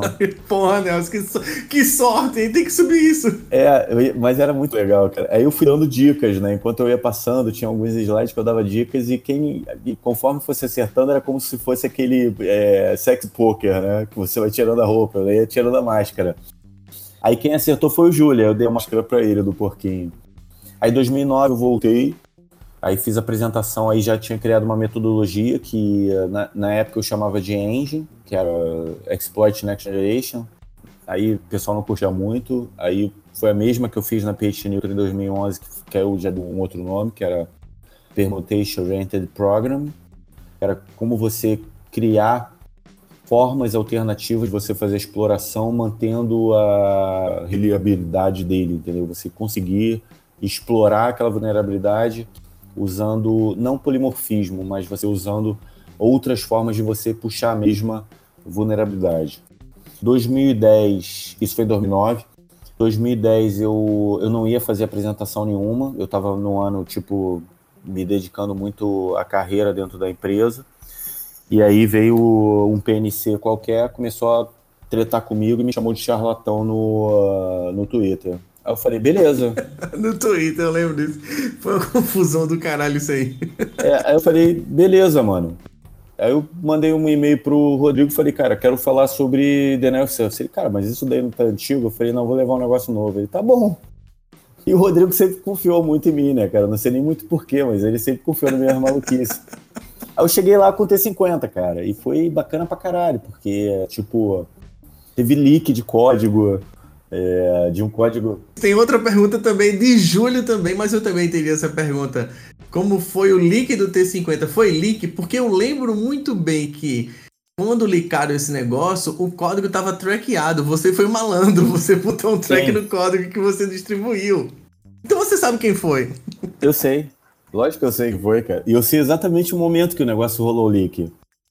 Eu tava conversando com um dos caras que era beta. Eu nem lembro o nome desse maluco. Eu não sei se hackearam o cara, mas vazou um leak, um, uma versão do código que era traqueada, né? Você já tinha colocado. Não, não, não, não, não, não, não, não. Era uma versão beta. Não, e vazou no dia que eu ia apresentar. Mas era uma versão beta. E, e tipo, tava fechado, entendeu? Pro IP do cara. Tinha um, tinha uma, e era um binário, velho. Era um binário, eu não mandei o código, era o binário que o cara Sim, tava entendi. testando.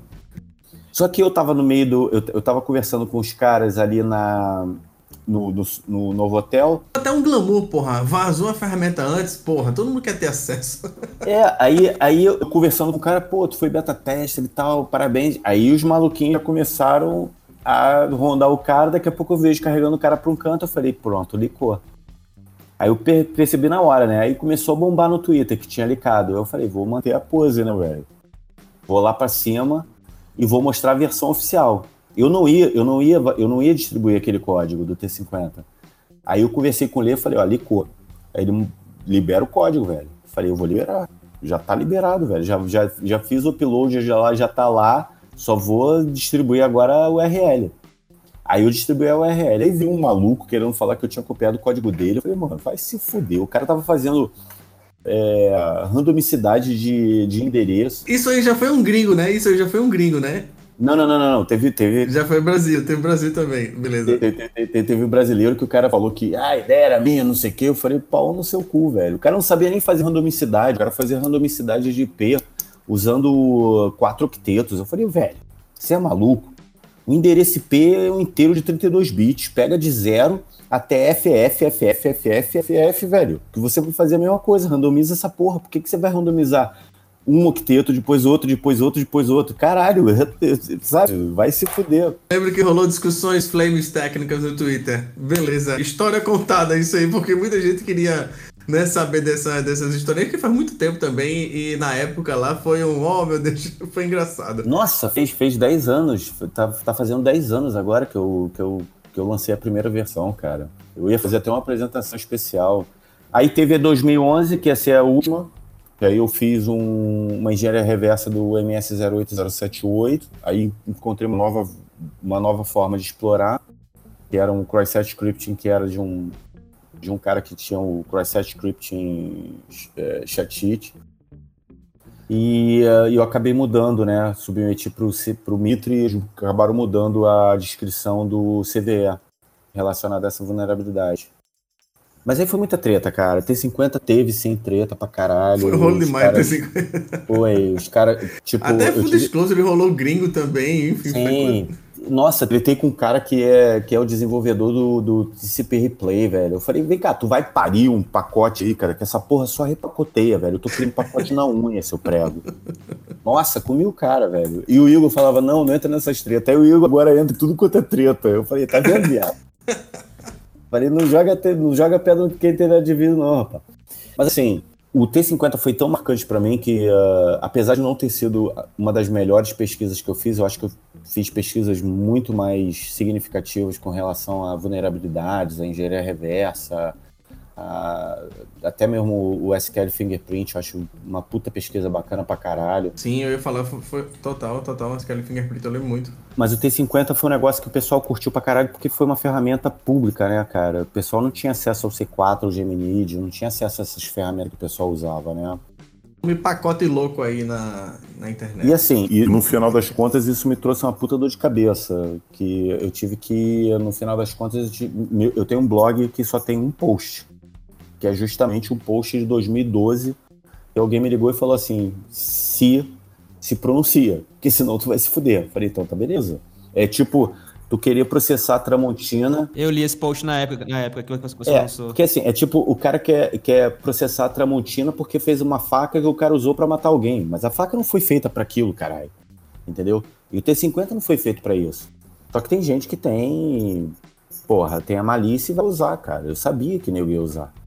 Só que eu lancei pros caras também, que eram administradores, e falei, ó, testa antes que alguém teste, velho. Porque hacker que é hacker não vai precisar do meu código. O cara vai fazer o código dele, velho. O cara vai ter o código dele. tá ligado? Ele não vai precisar do meu total. código. Então foram várias tretas, cara. Por isso que depois disso eu parei de, ah, de lançar código. Porque só fazem merda. Avançando mais um pouco aí, Nelson, a gente tá falando agora, é, é, já estamos chegando aí no final. É, queria que tu desse aquela última mensagem, falasse um pouco como é que tu tá hoje aí no teu, teu presente e futuro, né? O que é que tu faz hoje um pouco. E aquela mensagem final pra, pra galera aí, todo mundo, enfim, botando tuas referências e dando a última palavra do Nelson Bito. Mano, eu, eu, eu, Se emocione não, eu te quero uma foto desse momento que eu sei que você tá chorando. eu tô. Né? Não, cara, eu tive, eu tive, eu tive, acho que eu tive. ah, eu não vou dizer sorte, mas eu acho que eu, eu, eu- consegui ver as oportunidades que apareceram na época e que estava surgindo o hacking. Eu consegui ver essas oportunidades e ajudei a, a construir, né? Vamos dizer, uma comunidade através dessa rapaziada que eu conheci. Então eu tive muita sorte de, de, de ter tido, por exemplo, uma convivência com o Thiago Zaninotti, com o Scott, com o Dumped. Porra, tinha também. Tinha uma galera muito top, cara, na Secure, velho. Tinha uma galera muito, muito top, cara. Que gente, porra, os caras fizeram um tunelamento em CMP, cara. Pô, eu fui cair na real de fazer alguma coisa, já era ano 2000, e a gente tava falando de 97, 98, os caras já, tinham, já faziam isso. É, isso pra época era foda, total, total. Era indetectável. Era, era foda, ninguém detectava essa porra, cara. E era muito massa, porque os caras botavam um MD5 na parada, faziam um hashingzão pra não, não parecer código e fazer o reverso lá na ponta. Então era bem top a parada. Então era uma galera muito, muito fera. E eu aprendi muito com essa rapaziada. E, cara, atualmente eu trabalho com segurança, eu nunca trabalhei com pesquisa. Pesquisa para mim sempre foi um hobby, é, mas eu trabalho com segurança. Eu atualmente, eu tô mais ou menos na tua pegada, é, a gente faz as coisas pelo tesão que a gente tem, né? Mas eu tô mais numa pegada mais executiva agora. É, a gente vai ficando com o cabelo branco, vamos botando a gente pra ficar falando com o tiozão, Sim. né, velho? Cabecinha branca com Eu cabecinha. digo, eu só mando, eu só mando e-mail e preencho planilha de Excel. É. Não é, por, não é por nada, não, mas eu dei uma pesquisada aqui e o, vocês estavam falando de COBOL, a, a- a procura por profissionais hoje em dia tá, tá bem acirrada, porque diz aqui o artigo que a grande parte das pessoas que sabem programar COBOL se aposentou ou morreu. Então, Sim. Tá escasso. Ou, Tá ou são escasso. avós, ou são avós ou são bisavós. É isso. Eu, eu tive também muitas oportunidades que eu soube que eu soube ver, né? Eu tive a oportunidade de trabalhar na ISS, que era uma puta empresa, era, o lema deles era having fun, faz o teu trabalho, mas Quem não sabe, a ISS, internet, é... In... Fala aí, Nelson. ISS. In- Internet Security Systems. Internet Security Systems. Depois tinha um grupo de hacking dentro da IBM, né? Que era a ISS, que era respeitadíssimo na época. Principalmente O ainda. É, exatamente, o X-Force. E ainda tinha o lado corporativo e tu fez parte disso aí, né? Eu fui convidado para X-Force, eu só não fui porque foi em 2006 eu fui convidado e em 2006 a IBM comprou aí babou tudo, mas eu tava quase com, Mudou, é, né? eu tava quase com visto já pra Que tu era da ISS, né? Sim, eu já tava já pra ir pra Atlanta, já tava vendo Massa. Casa, já tava vendo tudo. Depois eu fui pra IBM, tive passagem pela McAfee também, que foi uma puta empresa bacana, eu aprendi muito lá também, cara. A IBM também me ensinou bastante coisa. Tive uma segunda passagem pela IBM e no início desse ano eu saí da IBM e me rendi a Cisco. E eu acho do caralho, porque, puta, eu agora tô numa empresa que, puta, a maioria dos RFCs que tem, os caras que escreveram estão lá dentro, entendeu? Os caras manjam muito de rede. Eu sempre curti muito esse negócio de rede, cara. E tu trabalhar numa empresa onde você tem, consegue aliar rede e segurança, porra, velho. É, é tipo, pra mim é puro tesão, né, velho? É puro tesão. Massa. Só que agora eu, só que agora eu não fico mais. é, Assim, eu ainda meto a mão na massa, eu gosto muito ainda de fazer pesquisa, eu ainda passo nos códigos. É, Nelson, Nelson, é aquela frase, né? Malandro não para, malandro dá um tempo. É, a, malandra, a, a a malandragem não sai de você, né, velho? Você pode sair da malandragem, mas a malandragem nunca sai de tua. E, e eu curto pra caramba ainda o hack, cara. Eu converso muito com, com essa geração nova, eu vejo novos talentos surgindo. E eu acho, eu acho foda, cara. Eu acho legal da gente ter. é, passar um pouco da experiência que a gente teve pra mostrar pros caras assim, tipo, cara, a gente veio de um lugar que não tinha porra nenhuma, a gente não tinha nada praticamente da onde tirar a informação. E a gente pegava, parafraseando o Gustavo, né? O Gustavo falou isso no podcast do Stay Safe. Cara, a gente tinha uma gota de informação e a gente fazia um oceano daquela gota. E agora a rapaziada tem um oceano e não consegue tirar uma gota. Não, cara, para, volta pro básico, velho. Vai, se você trabalha com segurança da informação, que a base é a informática, é telecomunicações, aprende o básico, velho. Vai, vai entender como é que funciona o computador, como é que funciona a memória, para você saber por que que acontece um Temos operacionais, tudo isso, isso é muito Exato, importante. cara. Porra, gerenciamento de memória. Como é que funciona? Para você saber como é que, o que é um stack overflow, o que é um heap overflow, o que é um use after free, velho. Sabe? Senão você não vai saber, velho. Entendeu? E não adianta. E, e- e eu, eu vejo a garotada agora, é, de uns tempos pra cá, ficar muito em SQL injection e não sei o quê. Eu, eu acho que o mal do, da, da segurança da informação foi essa merda do SQL injection. Quando descobriram isso, o pessoal deixou de lado. Lançando polêmica com o Nelson Brito. É, eu acho que o pessoal deixou de lado o, o- o- sabe, o hardcore mesmo, cara. que Aquela coisa bem baixo nível, sabe? O pessoal ficou muito em camada de aplicação. Tem, tem, tem muita coisa que você pode fazer. E, puta, independe de aplicação, cara. Sabe? E, tipo, legal, tu faz um SQL injection, tu faz uns negócios que bypass e tal. Eu acho foda. Eu acho bacana pra caralho também. Mas, cara, não esquece do básico, né, velho? Tu tem que saber o que, que é. A... Como é que funciona uma pilha TCP. Por que, que pilha TCP é assim, entendeu? Eu, eu, eu, lembro de uma apresentação que eu fiz, acho que foi em 2017, no RoadSec, né? E, e, eu contei a história de, do, do Denial Service. E, cara, a pilha TCP que a gente tem hoje em dia, que foi da Berkeley, ela surgiu por causa de um Denial Service. Então, cara, você conhecer a história do, do, do, da tua profissão, do que você faz, que é segurança cibernética, hoje em dia o nome é segurança cibernética, você conhecer um pouco dessa história é legal para você poder entender o que, que a gente chegou aqui agora. Então, eu gosto, eu, eu, tenho feito as apresentações, minhas últimas apresentações, eu, eu tenho feito num, numa pegada do tipo contextualizar as coisas, né? Por que, que surgiu o DNF Surface, como que como é que... Cara, o primeiro DNF Surface que teve não foi o da, da Penix. Mitnick, quando fez o ataque ao Shimomura, ele teve que botar a máquina para dormir. Como é que ele botou a máquina para dormir? Foi através de um Sinfluid, brother. Entendeu? Então o cara foi o primeiro a fazer um ataque de Sinfluid. Se foi ele ou não, aí é outra história, tá ligado? Mas o ataque foi feito por um Sinfluid para o cara poder fazer a predição do ISN. Véio. Salve Kevinho, salve Kevinho. Entendeu? Apesar do cara ser um puta de um falastrão do caralho, mas o cara fez uma porrada de coisa, tá ligado? E a minha última mensagem é tipo, cara, Hacking é para poucos, velho. Não adianta você entrar na modinha de Mr. Robot, cara, que você não sobrevive, velho. É, quantos profissionais a gente viu morrer pelo meio do caminho aí, né, cara? Teve uma ave aí que foi abatida, né, brother? Eu sabia que você ia deixar uma mensagem dura, não era uma mensagem leve, é uma mensagem dura. É isso aí, velho. Hack é pra poucos, não adianta achar que o Mr. Robot é a realidade ali do dia a dia, né? Não, é, é pra poucos, velho. Não adianta. Você, você não pode. Hacking é. Tu tem que viver essa merda, velho. Não adianta tu, tu botar uma camisa preta e ir pra um evento e falar que tu é hacking porque você, porque você é hacker, porque você tem um cabelo comprido, porque você é estranho, porque você é isso e aquilo. Pau no seu cu, velho. Eu já fiz apresentação de camisa rosa e não tô nem aí, tá ligado? Pra esse estereótipo de camisa preta e tal. Hacking é pra poucos, velho. E quem, quem, quem curte mesmo esse negócio tá, tá anos nesse, nessa bagaça. Diria assim, hack é pra todos, hack é pra muita gente, mas assim, pra se tornar um, né?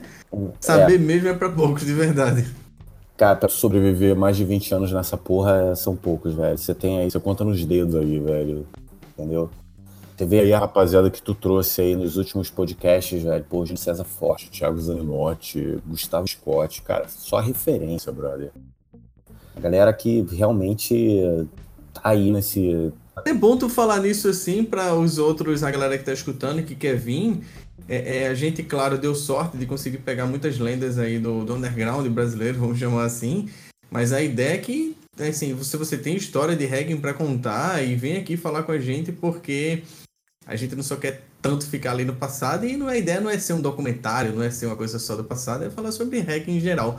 Essa primeira leva aí que tá vindo essa galera mais é, é, antiga, né? Então tá saindo assim com esse formato de um pouco de história, de evolução.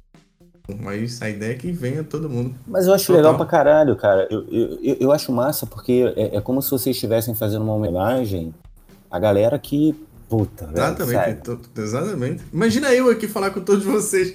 Putz, velho, eu fico, como Marina diz, eu fico pulando aqui.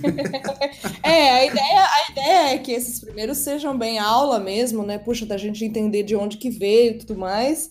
E para os próximos a gente tem até a nova geração participando, enfim, né? Como sim, meninas, Marina aí vai trazer as meninas, tem que vir, tem muita menina aí, citando, é porra. citando mesmo a galera que já participou, porra.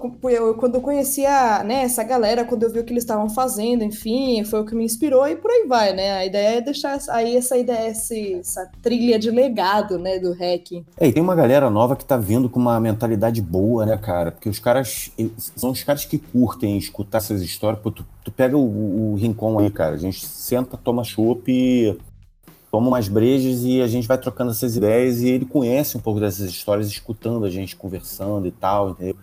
Mas tem uma galera que tem medo de chegar perto da gente, tipo, bota a gente no pedestal e fala: ah, não vou falar com o Nelson Brito, não, não vou falar com o Gustavo Scott, não, não, o Thiago Zaninotti e tal, não, é o Rafael, cadê o pescador? Não, cara, cola na gente, paga uma cerveja que a gente bebe e troca ideia, brother.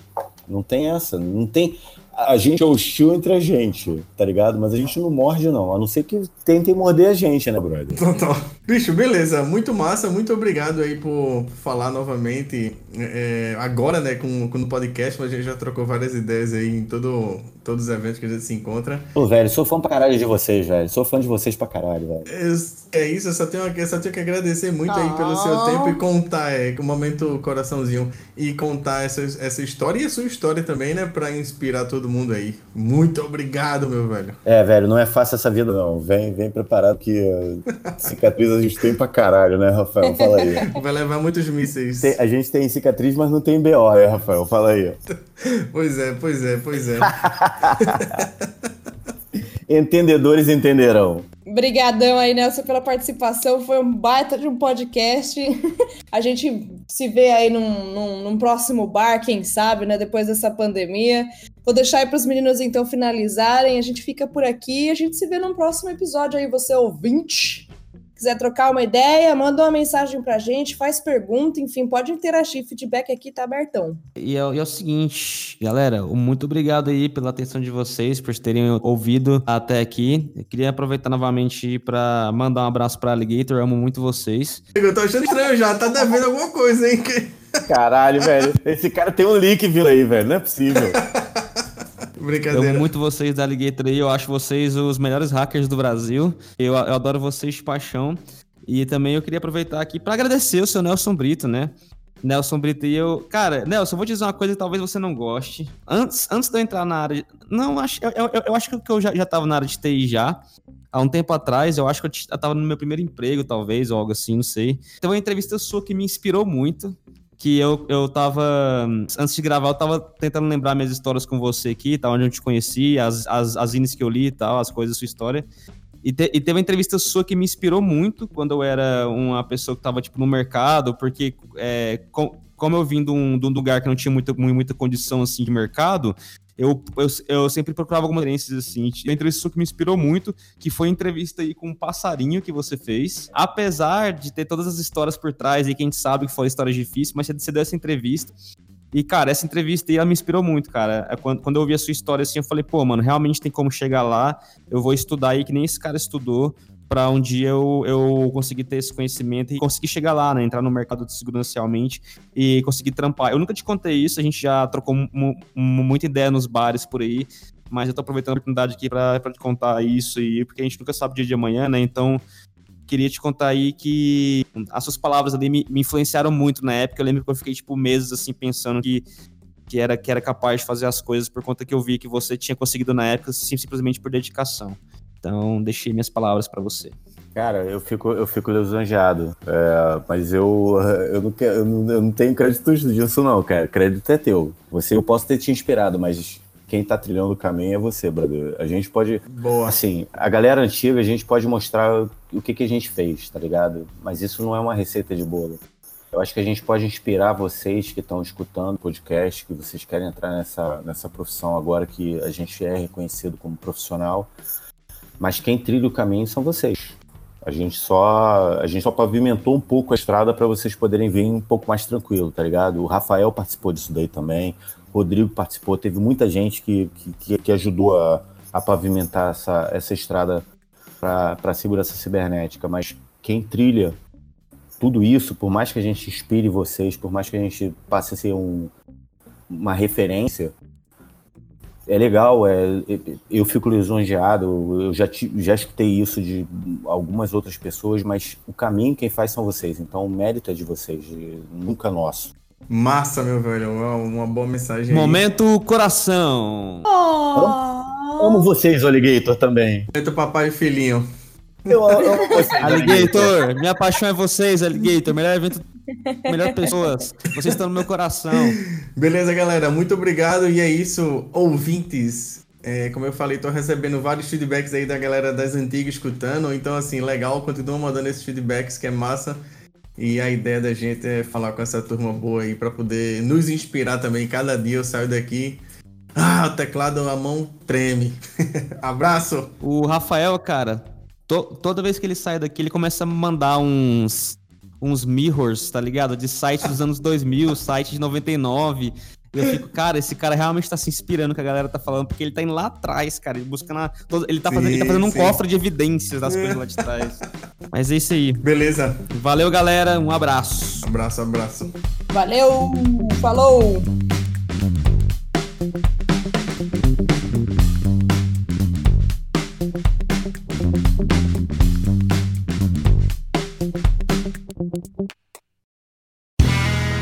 Este podcast foi editado por Play Áudios.